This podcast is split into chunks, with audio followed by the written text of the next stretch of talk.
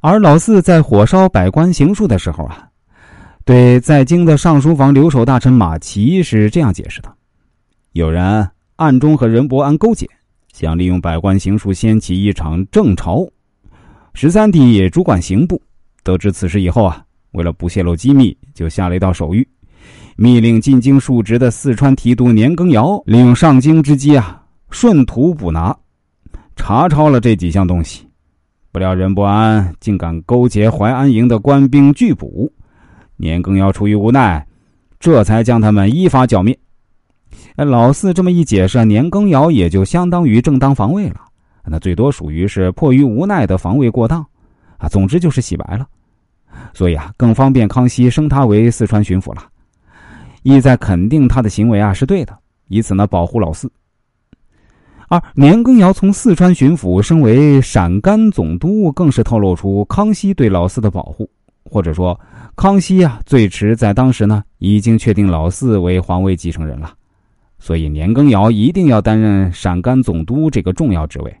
毕竟啊，老八一党为了争夺兵权，所以从中捣乱，导致西北传尔丹的六万大军全军覆没，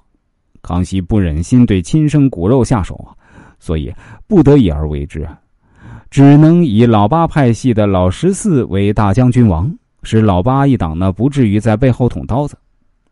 但康熙不可能真的将兵权交给老十四，还有背后一党的老八。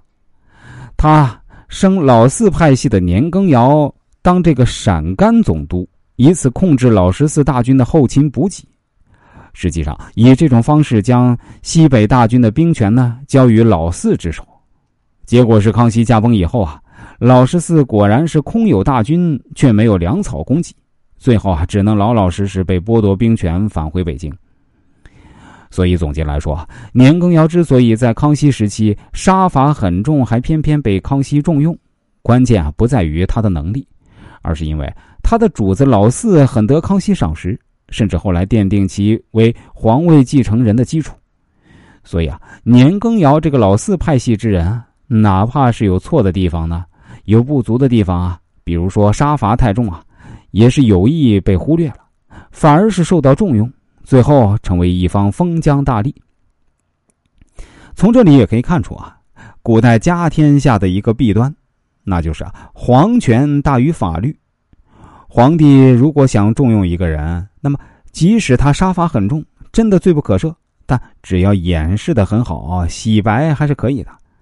照样可以官运亨通，乃至成为一方封疆大吏呢。可以说，在这方面来看啊，雍正王朝是将古代家天下的弊端刻画的淋漓尽致，是相当贴近历史的。现在大家明白了吧？